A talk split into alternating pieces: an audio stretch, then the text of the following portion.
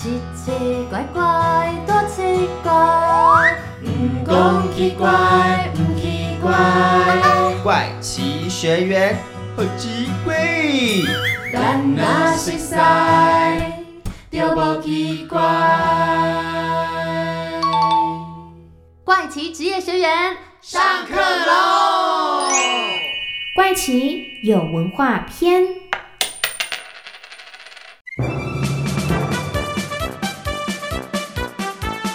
欢迎来到怪奇职业学员，我是班导师超平。嗨，我是班长卡尔，我是学艺股长 Amy，嘿，我是资讯股长俊孝，我是康乐股长柚子。各位同学们，上一堂课教了大家许多爬山的知识，今天的户外教学，老师就要带大家到好山好水的花莲哦。哇，好棒哦！老师，老师，今天我们要去哪里嘞？我们要去的就是花莲县蔬菜运销合作社，一起来认识跳手这个职业吧。诶，跳手是在干嘛的呀？难道是跳来跳去的人吗？哎呦，不是啦，简单来说呢，跳手就是市场里面的拍卖员。哦，没有错，学艺股长 Amy 跟资讯股长俊孝，你们先来帮大家介绍一下跳手这个职业吧。没问题。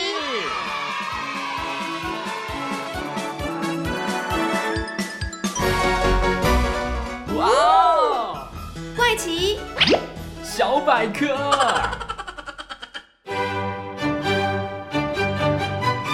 欢迎来到怪奇小百科。说到跳手这个职业，虽然听起来很陌生，却跟你我的生活息息相关。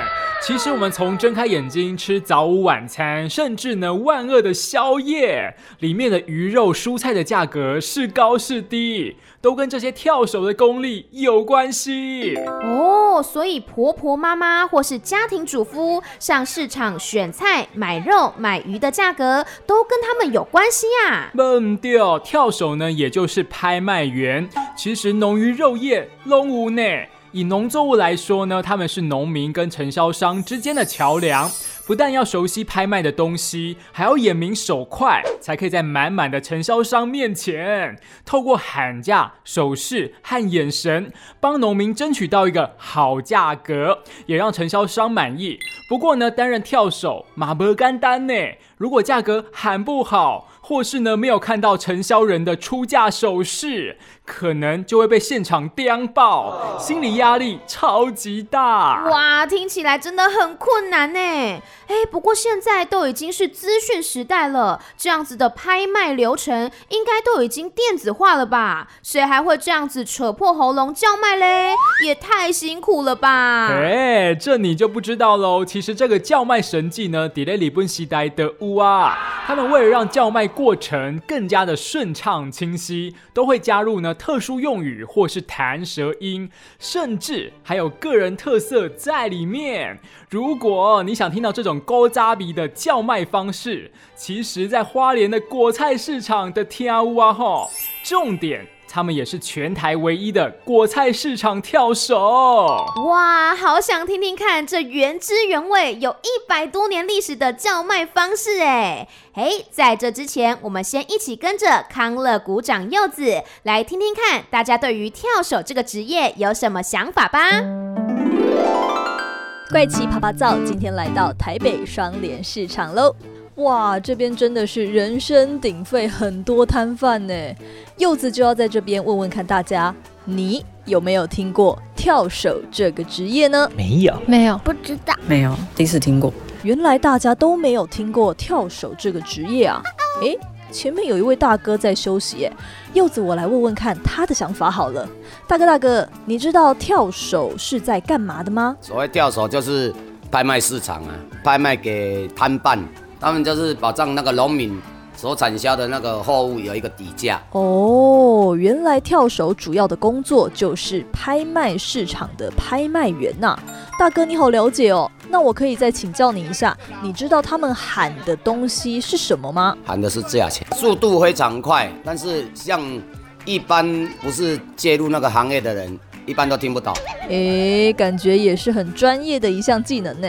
那柚子，我另外想问旁边这位先生，先生，你知道跳手他们在喊价的时候会说些什么，跟讲话的方式吗？讲话的那个方式比较特别，他们的流畅度会比较不一样那样。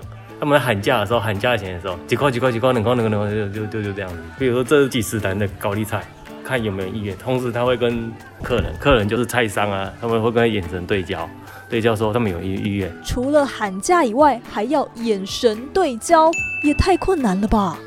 那我来问问这位小姐好了，请问你对跳手的工作有什么想法呢？呃，我想象的是菜虫那种感觉，就像我跟你便宜买，然后结果我转手卖人是比较贵的，感觉是这种感觉。嗯，这样柚子还是很好奇，跳手真正的模样跟工作内容到底有哪些？大家还有什么想要了解的吗？我会好奇他的喉咙还好吗？拿捏就是说，人家跟他喊价，然后他应该是在哪里？但他在成交了的那个刹那间，他怎么样的去判断他们成交的价格以及它的数量？好的，以上就是今天的怪奇啪啪照。哇，在市场这边也听到大家对跳手这个职业的不同声音，让柚子也很好奇，刚刚民众说的声音特别、语速很快这一些事情。哎，想要了解真正的跳手工作长怎么样吗？现在就跟着柚子走吧。今天我们要去花莲揭开跳手的神秘面纱喽，走喽！好的，怪奇职业学院要正式上课啦！今天带大家来到了花莲这个地方。那我们现在身处的地点呢，就是花莲蔬菜运输合作社。那现在映入眼帘的是好多好多的蔬果，非常的壮观呢。没错，好，老师看得出来有哪些菜吗？高丽菜非常多，对不对？对，高丽菜倒是认得出来。没错，然后还有像大白菜类的，也是非常非常的漂亮哦。然后还有玉米呀、呃红椒、甜椒、青椒、小黄瓜，还有白萝卜、红萝卜。其实现场如果听众朋友们对这个面积没有很了解的话呢，大概啦两个篮球全场的大小。哇！刚看完现场非常多的蔬果之后呢，我们就要正式请客座讲师来上课喽。邀请到的就是拥有二十五年资历的资深跳手陈弘毅课长，还有目前全台唯一的女跳手黄诗荣。Hello，你们好，老师、班长，我先做自我介绍，我姓陈，陈弘毅，花莲县蔬菜运销合作社业务科科长，主要工作做拍卖业务。来到这个团体工作了第二十六年，我们花莲县蔬菜运销合作社是服务当地农民生产的蔬果。白天七点半开始农民进货，然后我们下午两点十分公开拍卖，然后我们合作社是保证责任，一定领得到钱。农民用最低的成本，不必纸箱包装，就用塑胶容器装，最低的运销成本，在我们当地拍卖。啊，这是我们花莲县蔬菜运销合作社最主要的工作。好，那接着请施荣也帮我们自我介绍一下。好的，我叫黄诗荣。那我本身已经在果菜市场快要五年了。那我现在目前所接触的就是我们果菜市场的安全蔬菜箱做宅配的部分。那相对的是，我也会做拍卖。那其实我其实还蛮紧张的，不知道讲什么。没关系，我们慢慢聊。对。那刚刚其实我们听到民众街访的部分，嗯，是很多人其实不清楚，甚至还有说是菜虫吗？那刚刚听到大家的回应，有什么样的感受？我想，一般民众对跳手这个职业当然是好奇了。我们这个职业就是一个服务性质，像一个媒介，农民想办法把最好的蔬菜进入市场，然后经过公开拍卖的程序，由承销商承购之后对外销售。啊，农民当然是想说卖个好价钱，啊，承销商当然是想到买到便宜又高品质的蔬菜。这中间依照市况的那个涨跌，会做价格的起伏。当然，这个是我们全台湾价格是互动的，蔬菜水果是会互相流通的。所以说，把我没有像刚有一位民众说菜虫，我是觉得是好像对这个职业的一个误解。那想要先请问一下，说，哎，课长跟石荣当初是怎么样踏入这个职业的呢？因为需要一个工作。哎，可是怎么会知道这个工作啊？我来到这个团体大概三十岁的时候，当然一开始来到花莲县蔬菜运交合作社，并不是担任拍卖员的工作。那个时候是慢慢进入一个世代交替，就是前辈们他们也需要心血进入来分担他们的业务，啊，刚好自己也在团体里面待了一段时间，渐渐的对团体的向心力哈。以及渐渐累积出来对这个工作的一个热忱，然后就慢慢慢慢慢进入这个状况。那石柔呢？嗯，我当初也不是选择拍卖员这个工作，我当初是做那个在电脑室里面做个文书啦。那是因为上面的看到我之前的经历是有当过军人，所以他想说我应该很适任这个工作。就是我们可能带兵头，就是说一二一二这样子，然后大声的喊。可是。我那时候也是在做后勤的，没有说真的带过兵。那他觉得说没关系，你本身有当过军人，就已经很有那个能力了。你就可以挑战这种职业，然后就哦好，我试试看。那我也没想到，我一尝试就真的适应住了，对，很厉害耶，很厉害耶。那这样的话，其实两位一开始也都不是拍卖员来进入这个国菜的营销市场的嘛？哦，不是。那有哪些的特质被前辈或同事看到可以做这份工作？我必须强调“热忱”这两个字了。一开始在学习的过程中，需要大量投入，而且必须很专注，然后才可以进入到一个程度。就像你打游戏一样，你必须累积你的经验值。当能量到一个程度的时候，出来一个事件或是一个状况，嘣，你通了，你才可以往下一步走。拍卖员在学习过程中有很多这样的关卡。当然了，在训练的过程中，前辈的指导那是有限的，剩的就是你自己的体会跟适应。即便我工作了二十几个年头，我觉得我都还有进步的空间。对资讯的累积，以及随时注意市况以及外线市的菜价的起伏。拍卖后，以及在拍卖过程中，每一位不同农民的菜的状况做适度沟通。比如讲啊，人卖三十块，啊，我来赶快过来菜，我那卖十块哦。这个东西，我们这几年我们渐渐都把它完善。菜价不好，我们会拍照，切开高丽菜，它会输液啦，会有腐烂的状况啦。啊，往往是拍卖完，承销商会直接来通知我们，就会把这个说明跟沟通的工作向农民直接的通知，为什么我们的价格会输人家或怎么样？我相信他们心里面是温暖的，因为我们很在乎他们。往往有时候是第二天一个欧巴桑，哎，你长黑搞花黑花了就好给谢谢呢，心里就很暖和了。也许人生有时候就往往就是要这句话而已啊。老师，我想问一下，就是如果有剩下的蔬菜的话，会怎么样来处理呀？我们花莲哈，应该是县政府爱护农民哈。我们残货县政府补助四块钱，然后我们花蔬我们再补贴一块钱，也就是说，我们基本上我们菜价维持在五块钱以上。五块钱以下我们就不卖了，比如卖菜啦，而且因为生产过剩啊，哈，每年都会有几个季度一个时期会有这个状况，我们叫做长货补助政策，对农民真的是一个很大的福利。然后我们现在也对长货后续的处理啊，我们也会在我们团体的 FB 上。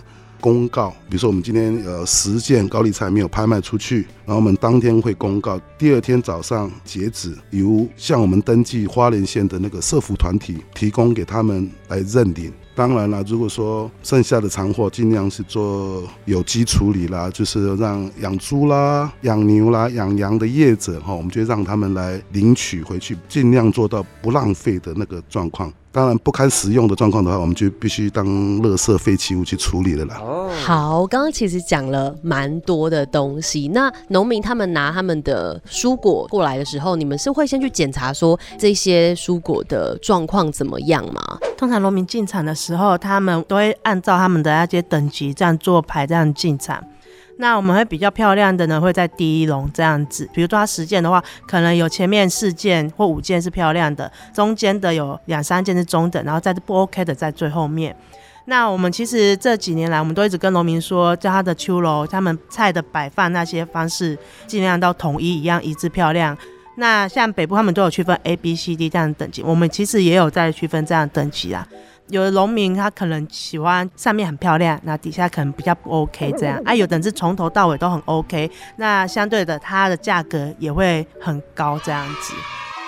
哎，老师，所以现在农民的年龄大概都几岁呢？农民部分的话，因为现在目前越来越多年轻化了，很多年轻的小朋友都其实回来来继承爸妈的工作。我们家年轻的时候，三十几岁的时候，哎，服务他阿公，后来就变他爸爸种，现在换他下来种啊。承销商也会有这种传承的一样嘛？像我们带年轻人。我退休了，就他们发挥了。那我想问一下施荣老师，就是刚刚说菜比较漂亮的那个摆法，大概是怎么样的摆法？呃，我们有四个区块，那我们有一区、二区、三区、四区。嗯，那本身就看你是要摆 A 区还是 B 区这样子。那我们就照顺序这样子排，像一个 S 型这样子。哦，对。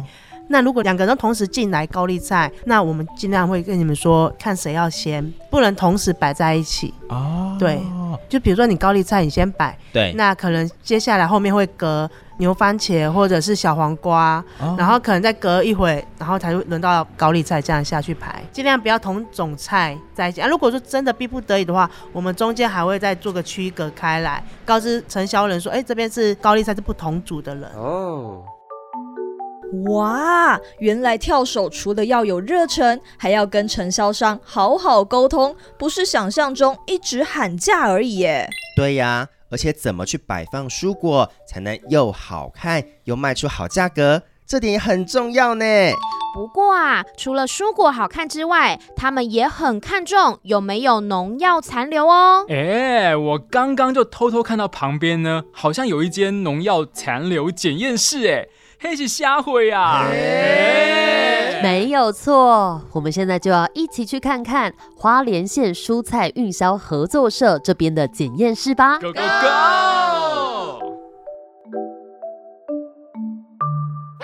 好，我是康乐股长柚子。我们现在要来到的是农药残毒快速检验室的里面。所以，科长，你们这个是可能每天运来的蔬菜，然后就是会放在试管里面检验吗？我要先采样，采样之后，然后再一个一个切，然后放进那个试管里面。试管之后再加药，加药，然后再经过一些程序之后，会在拍卖以前跑出结果。如果中间发现是说任何一组只要不符合标准的，就马上扣下来，就是销毁。请问这个标准是就是标准的话有那个国家规定，对，那个是抑制率是一个数字。一般来讲的话就是三十四以下代表合格。然后三十五到四十四之间是警告，四十五以上就是销毁了。所以现在都是合格良好，场几乎都会合格。然后还有另外一个原因就是说，农民进场之前，我都希望他们从田间先采样过来，预检过了之后，你再进场。那进场之后，我会再抽一次，再确认说他是不是像他预检一样送进来是同一组货。对，如果不同货一样扣，就代表说你送来预检的东西跟现场的货是不符的。我想好奇，就是农民，我今天带着一大堆蔬菜过来，那这个检验的流程是怎样？要验什么，或是？现在一般来讲的话，这个叫做生化法，它会检验两大类的农药，它只能分类，一个是叫做氨基甲酸盐，一个是有机磷剂。看哪一个有反应之后，我们只有办法就是说知道它的类别，然后我们再去问农民说：“哎，你喷了什么药？”我们这边检验的频率啊，相较于全台来说，这边的频率是高的还是如何的呢？我们是全场抽，就是全验，因为我们市场规模比较没有那么大，可是量也是不少。每一天的话。做一做的话，应该差不多六百件左右。从早上八点一路验到现在，拍卖前对不对？对，拍卖前两点之前都要验完。对，还有之后有时候可能营养午餐的那个厂商，他明天要出菜了，那我们可能就改成下午验，所以要一直到下午四点半。然后再包括后面那个器具的消毒跟清洁，那基本上就是一整天就是一直做，真的很辛苦。那这些工具是主要是拿来做什么用？这个是切菜。夹子就是捏捏那个取样后的样本，用完一次就丢掉，就要重洗，不然到时候夹到别的污染，对，一定会有污染的问题，所以刀具都要清洗的非常的干净。谢谢科长。OK。那有没有那种承销商，他就是买回去之后就发现说，哎，这个菜其实好像不太好，然后跟你们做反应呢？我们会视状况了，因为我们是公开拍卖出去，我们必须让承销商理解这个反应的时间点很重要。比如说你拍卖刚结束，马上反应，然后我们马上跟农民沟通，做一个价格的调整，这是比较好处理的方式。如果说你 gay 刚啊，呃，农民就是我卖出去啊，啊你今嘛来讲这。事实上，有时候总是会有一些承销商跨毁哈、跨不准，这个都会有了。但是我们尽量把事情做到大家都能接受的范围了。其实跳手的工作就是很重要的，要成为农民跟承销商之间的一个沟通的桥梁啦。那回过头来来聊一下，刚刚呢科长有说，要成为一个跳手之前，其实需要蛮多的训练的。你们通常跳手新人的话，会给他们什么样的训练，或者请他们练习什么吗？当然是你对我们当地生产的蔬菜，你要一定的认识。啊，看到菜你总不能说，哎，菜名叫不出来吧？当累积到一个程度的时候，你要懂得现在拍卖的整个流程之后，你才可以进入实习拍卖。实习拍卖的过程，当然就是从听、看以及对蔬菜的认识开始进入。当进入正式学习的时候，我们会有一个基本的口诀，比如说二十块钱以下，啊，只能三十半六七八九，这个一个口诀的练习。五，我们是念半半，我们拍卖是用台语拍卖嘛，只能三十半六七八九。那为什么五不是念勾，而是念半？前辈就是这样延续下来的，应该是勾这个东西会咬舌头或是怎么样，不像以前嘛，币值比较大的时候没嘎的，马的没啊，看到。啊，只能三七八六七八九一块，只能三七八六七八九两块，哦，只能三七八六七八九三块，是不是？对对对。然后我们是我们这边是十块钱比到角，就是五块钱卖到九点九，然后十块钱以上有五毛，比如十块半、十一块、十一块半，一直到十九块半，然后二十块以上免五毛啊。呃，这个是我们一个基本的一个拍卖的一个，那一百块钱以上。没有一百零一，就一百零五，五块五块五块，一百零五到一百一，两百块以上十块，啊，两百一、两百二还能八三十块、四十块、五十块、六十块，两百块以上就没有再定了啦，因为太高，怪怪，单价两百块以上也不多了，不多啦，两百块以上这边。总 总是会有那个状况来的时候，是是是是。好，我觉得刚刚那个科长有稍微讲一下，说一开始要先训练练那一串，对，我们要不要练习一下？我可以请少平导师练习吗？技能三是八六七八九。是安尼吗？哈，哎，继续要念念，是爱念几本呢？就谢谢念，一直 谢谢念嘛，一直循环。好，我等下我循环一下，我要闭上眼睛。等一下，这个我会紧张呢。技能三是八拉七八九，一颗。技能三是八拉七八九，一颗。技能三是八拉七八九，两颗。安尼也在吗？导师，你下午可以下场了。没有，我只能念前面哦。这样子菜价会卖不好，大家都不会开心。不会的，不会的，他们看到姐姐来一定会很开心。他们是不是有点偏看笑话？我们就是看戏啦。OK，练这个东西呀，诗荣老师回去有怎么样子的练习？那时候也是照他们讲，就是只能三十五七被告 trạng，然后这样子念念念，然后口一口一口三口几口啦，口几个被口告。这样子念念念，然后你就一直念个舌头，打舌打舌。那个扣扣扣是什么东西？扣扣扣扣就是一块两块这样子啊。那为什么需要那个一块两块几抠能抠的那个抠？这是一个等待音呐。哦，等待音也是可以当做他们的，就是类似于绝价前的过渡音呐。你总不是空白在那里。对对对对对，有点类似于等待出价跟准备进入绝价状态的那个过渡音。不同的拍卖员有不同的表现方式。对。有人是卷舌音，咕啦咕啦咕啦咕啦咕啦啊！有人是咯咯咯咯咯咯咯。以前我一个前辈，那个承销商帮他取名叫 Ogi，为什么叫？因为他的声音就咯咯咯咯咯咯咯咯咯，像青蛙这样子嘛。好可爱。我的师傅之一了。所以每个人的可能口音或方式，每个人表现出来都不一样。不一样，可以自己加入一些新东西。当然，可以加入什么？当你成为拍卖员以后，你会适度的添加一些新的元素进去，但是你必须要保持你的拍卖的顺畅。嗯哦，当然。有时候我会要求年轻拍卖员，您的某些东西必须拿掉。比如说，我觉得不好的东西，已经承销商已经没有人出价了，大概就是这样的时候，他还会撑在那里，怕自己卖的不好，那个是求好心切了。哦，哎对，但是你这样就会拍卖的进度就会有卡卡的，你懂意思吗？啊，当然不不流畅。每位拍卖员当然都是想卖出好的价钱嘛，这个是对自己的要求。我们会给他建议，往好的方向去做学习跟努力。所以像刚刚科长讲到说，拍卖的过程如果已经卡在那边没有承销商出价的时候，是不是就要降价嘛？对，那就二次开价。比如说一样品质的东西，十件我卖了六件、七件，比如说我卖十块钱，十块钱我就卖不动了，那我就必须降价，八块半、九块。我当然是希望一样的东西，我会把它拉近，要不我们就很多农民欧北心了。所以随着时代进步，正式拍卖员跟助理拍卖员都会挂录影录音。哦，挂录影也会挂那个录音，对对对对，所以农民如果说对自己的菜拍卖价格有疑虑或怎么样，我们第二天直接就可以上来把资料调出来，最直接的沟通。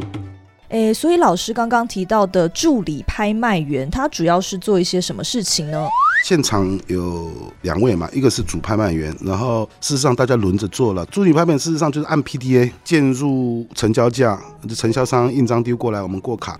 我们不像说台北第一果菜市场，你进去高丽菜就是专区，而这个拍卖员也许这三个月或者是半年就是专门拍卖高丽菜，或是宝贝啊，他们会有一个是专责，比如说当天运销往第一果菜市场的蔬菜，他们会做一个验货裁价的一个过程。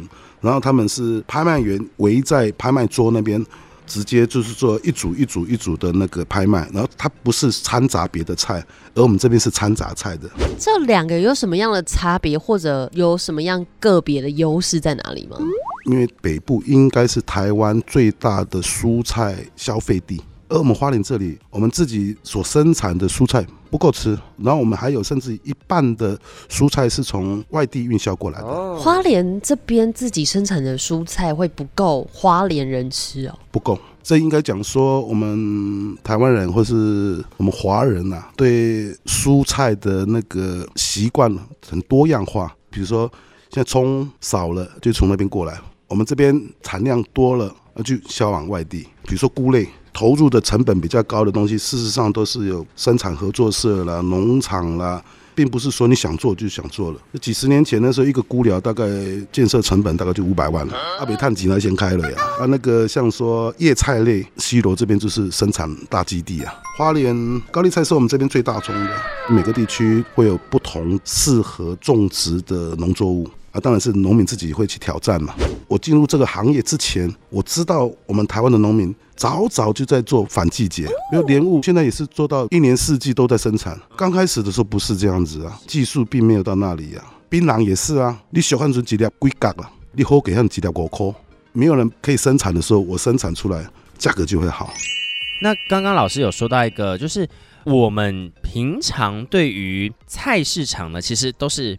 半夜还有一大清早，可是听起来在花莲这边时间点好像不太一样呢。基本上是一样，只是说让我们本地农民方便，本地生产的蔬菜才当天，我们是下午两点十分拍卖，早上七点半就开始进货。哦，这是农民的福利了，他不必说晚上八点才进货，那凌晨拍卖。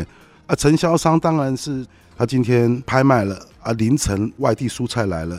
然后白天做一个销售，然后在下午的时候，他再来承标我们本地蔬菜。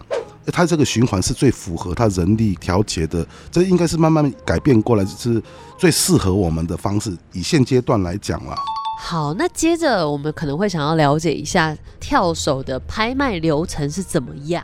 第一点嘛，你就是把菜名喊出来嘛，呛菜名，高丽菜、宝贝啊、菜桃，也一样，嗯，然后之后开价。我们会依菜的品质，尤其在起淘开市以后，我们会依昨天的行情做适度的开价，大概八折了。之后就是承销商的出价状况，逼给减给，跳手，甚至有一种说法就是 Q Q 减，他们比出来的价格 Q 列球量出来啊，Q Q Q Q，，哎，有点这样的味道了。那就是承销商他们怎么样出价，跟他们那个手势要怎么样观察。那个有一定的笔法，就是一二三，三不能童子军的笔法哈，四五六七八，这个是九，这是九。等一下，七这个是七七。等一下，听众看不到哈。七的笔法是把小妞妞跟无名指比出来，这叫做七哦，这叫做七。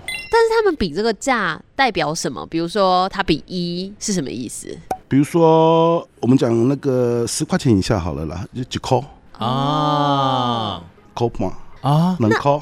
往下的话就是它的个位数。哦，我懂了，就是一百块，比如说就把几百，嗯，几百有人比五块啊，几百空哦，十块，哦，啊，几百几十块，就这样子。竞价过程之后就会进入绝价状态。嗯，所以有时候我们会需要辅助音的原因在这里。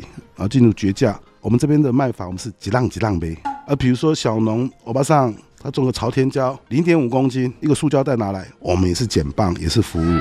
我如果说我没有记错的话，应该是在二十五年前，我师傅那时候他棒菜，他棒到一个一公斤、两公斤的残雷，就是欧巴桑嘛。他那时候就是茭白笋，然后奖励产拉高，采收的数量没多少啊，布袋整整的来拍卖。他突然说：“哎，我我都买订购一包迄个餐类的，你搞我卖卖的好不好？”然后我们就是不知道的菜种，我们我们一个其他类，我们这个品相可以勾选嘛。我那个前辈大概也是有点觉得好玩，他真的把它排下去卖了。阿姨真的卖掉了，价格还不错，大概三十几块。那接着他们在成交的时候，通常会抛接电子章，是不是？对，它里面的盖章的，那它里面会有一个晶片在。那它通常都是结价的时候，他就会把印章丢给拍卖员，那拍卖员再拿给我们助理拍卖员，这样我们再做结价的动作，然后我们再丢回去给他。哦，啊，这个丢的是不是也是需要练习？哎，真的要练习，会不会丢到对方？对我刚开始都常不是丢错人家，就丢到人家头。然后也被陈潇人骂说你是针对我吗？我说哦不是，对方来丢印章给我们，我们刚开始也是一直漏接，是漏接。之前的工作上有学过丢手榴弹吧，都个学下抛这样子。啊，丢太强了，然后老太太又接不住。对，这个也是一个很重要的技巧。那刚刚说电子章成交之后，你们现场是会有荧幕显示成交价格吗？有，我们有电视。那它就会显示说，这组菜在一区那边，然后可能是一零一，那可能拍卖的时候第几件一零一，然后件数、金额这样子出来给人家看。了解。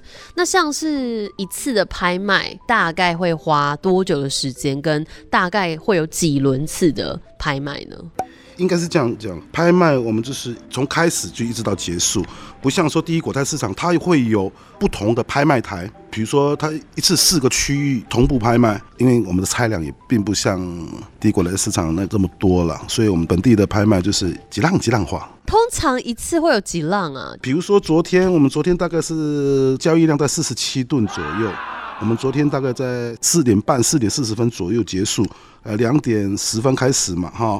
大概就是两个半小时，超过两个半小时以后，菜量这花那堆的线背后的照，背后的照，那时候我们就会有那个滞销的压力。哦。今能三十八啦七八九一颗，今能三十八啦七八九两颗。哇哦，Amy，你的口诀也太顺了吧，赞啦！哎哎哎，我也来试。技能杀西。好了好了，柚子不要试了啦，老师听到都傻眼了。哎呦，真的很难呢，不仅要保持顺畅，舌头还不可以打结。哦，感觉要先成为饶舌歌手才能来当跳手哎。嘿，不只是口诀哦，老师刚刚有说，跳手呢必须非常清楚各种蔬菜的名字。如果你是新手啊，更需要一直学习，才可以更快熟悉拍卖的流程。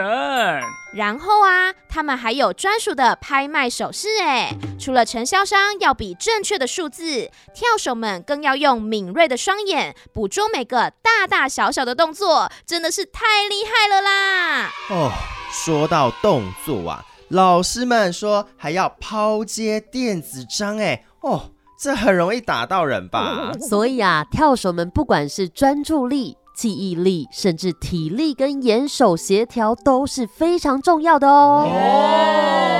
老师，老师，那我们有机会现场看看跳手是怎么拍卖的吗？当然有，现在红衣老师跟石荣老师已经准备好要上场喽。哇！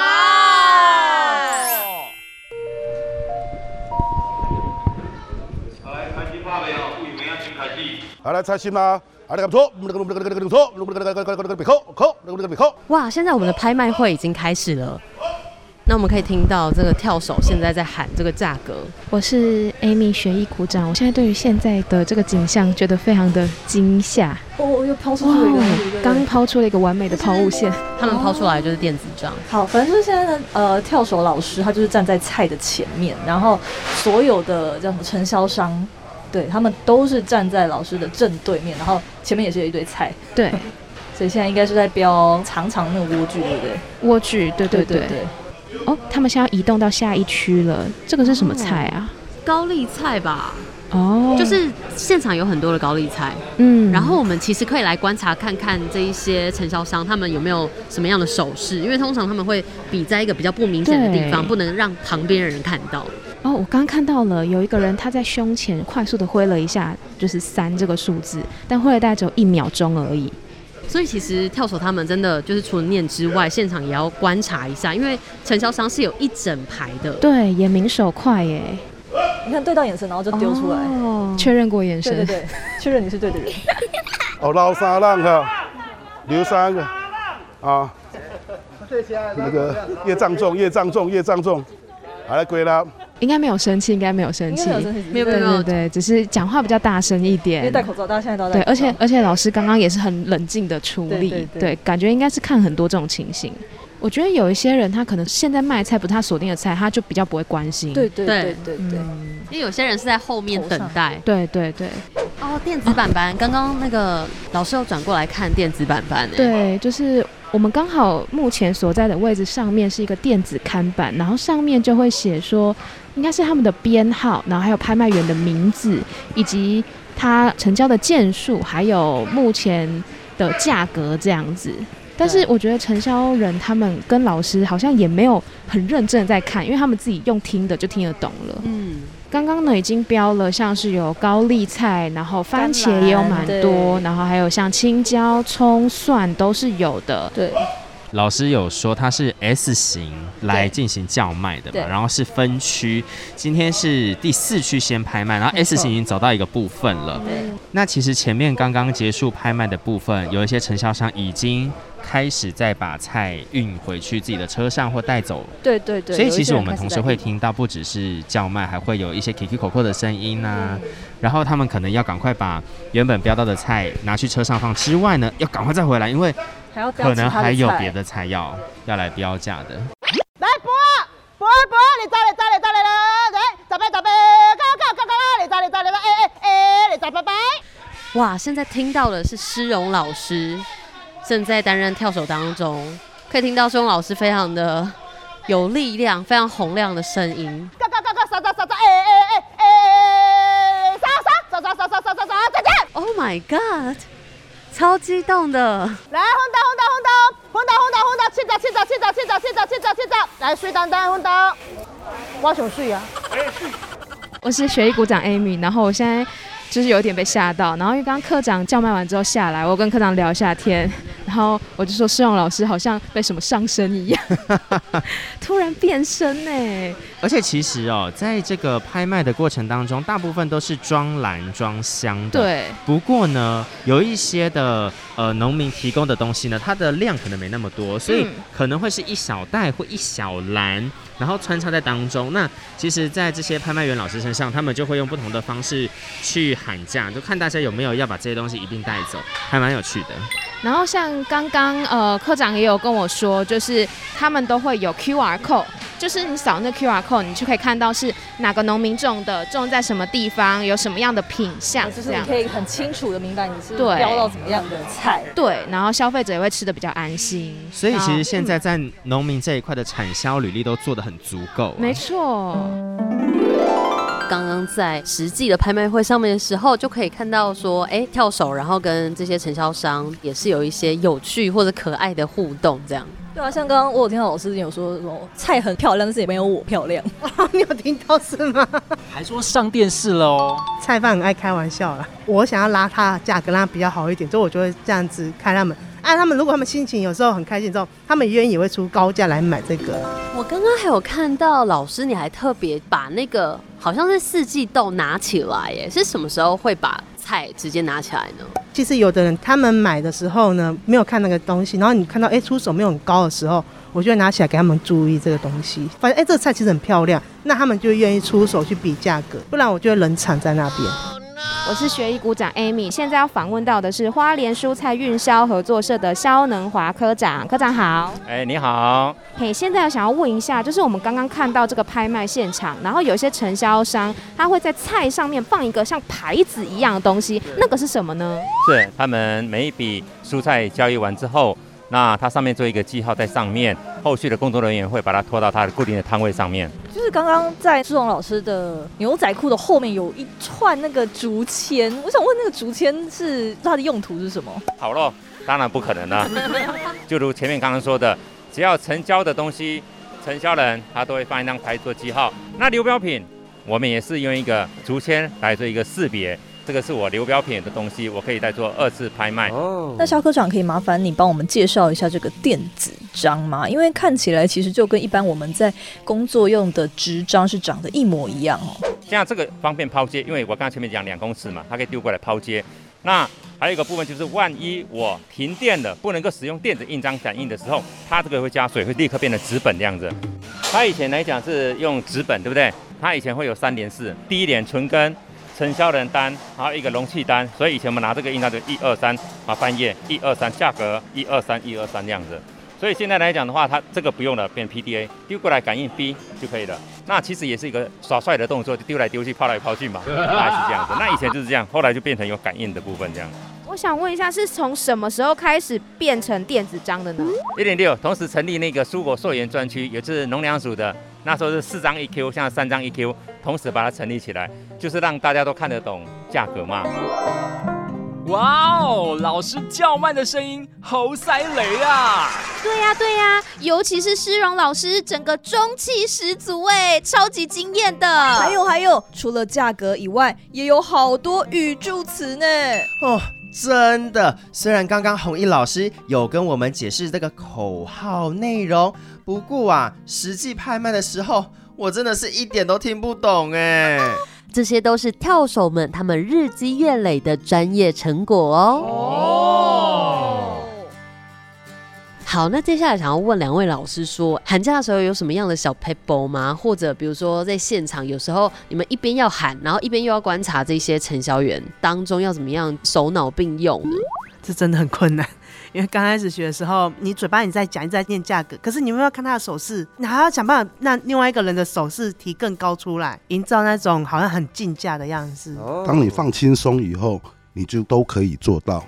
你很紧绷的时候，你的视觉会很狭隘。啊，当你克服了，就不会有这些问题。那如果说就是你真的不小心没有看到那个人的手势，那对方会可能举手让你看到他吗？有时候你处理不好的，让拍侠扫的来啊，一不小心，即便是老拍卖员也会有这样疏失的时候。最简单，拍谁拍谁。嗯，还有没有一些真的被骂，然后回去觉得好挫折，有这样子的经验吗？是有，因为刚开始学习的时候，其实前辈他们都希望说，你就直接下场去喊，然后你要自己去应对那些状况。我刚开始的学的时候，其实是被赶着上架一样，赶鸭子上架，因为这个东西不是说很快就可以上手，是真的要一个长久的时间呐。那刚开始印象很深刻的时候，就是。菜价的时候，行情也不太懂，然后可能喊错价格，然后就这样卖出去了。回去的时候有被念了一回了，隔天的时候又可能因为农民就会开始来了，就被讲一些，然后我们就是当下之后也很难过，就是其实回到家是非常的提心吊胆，说明天怎么办？那还有就是说，因为他们比如说在抢这个菜，你没有看到承销人，他当下也会就直接给你骂下去。那我们其实我也是有几次这样偷偷掉过泪了，哭过了就会进步啊，拍卖场。讲一句很现实的话，就是社会的缩影，什么人都有，什么状况也会发生。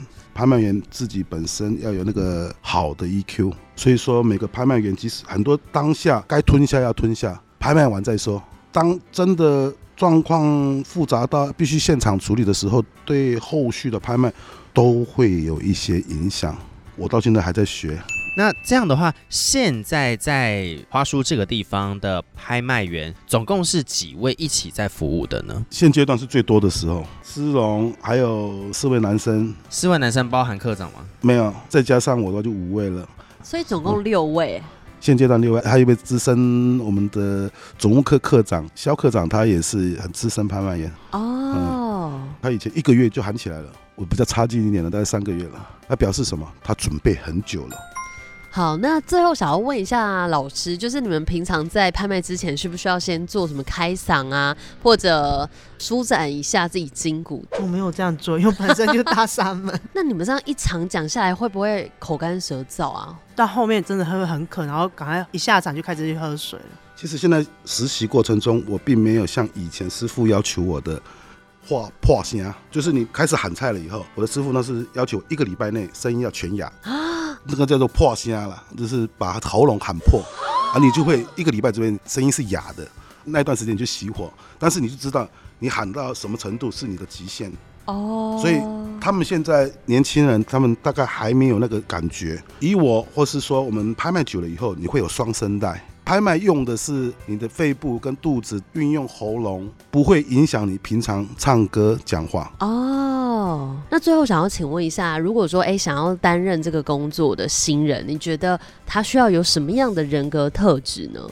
想要加入，他不见得学得起来，因为有些挫折，他会中断他的学习。当然，你就必须要累积你的热情了。当你热情累积到一个程度的时候，你学什么其实都不会太困难。对不对？是不是这样讲？是是是。好，那最后想要问，就是你们有没有什么想要跟社会大众说的话呢？请大家多多爱护花莲生产新鲜安全蔬菜，谢谢。我们本身有在做那个安全蔬菜箱，那也可以吃看看我们花莲在地的蔬菜。哇，今天跟着跳手体验整个拍卖流程，我整个大开眼界耶！不只是老师们在拍卖的时候眼神超专注，说话超级快，连眼睛跟脑袋都不能休息耶。对呀，有时候承销商手势小小的，跳手们漏掉还会被骂哎。这个时候啊，也只能用好的 EQ 跟满满的热忱，督促自己成长，变成更专业的跳手。闷掉！除了男生之外呢，女生也可以担任跳手。就像老师说的，只要有热情，人人都可以当跳手。啊啊啊啊！呃啊！阿康的鼓掌柚子，你在冲下啦？哎呀，我在开嗓啦！老师刚刚不是说拍卖前一定要开嗓吗？我也想试试看跳手是怎么拍卖的啊！嗯，来过理财，过理财。好了好了，停停停停停，你真的可以了哈。那个。先练习抛接的动作，来来来，这个给你。哦，打到我的头了啦！好了好了，今天跳手老师的课程大家都很认真上课，哎，说的超级棒的。那么我们就准备上车回学校喽。好，怪奇职业学员，我们下课喽。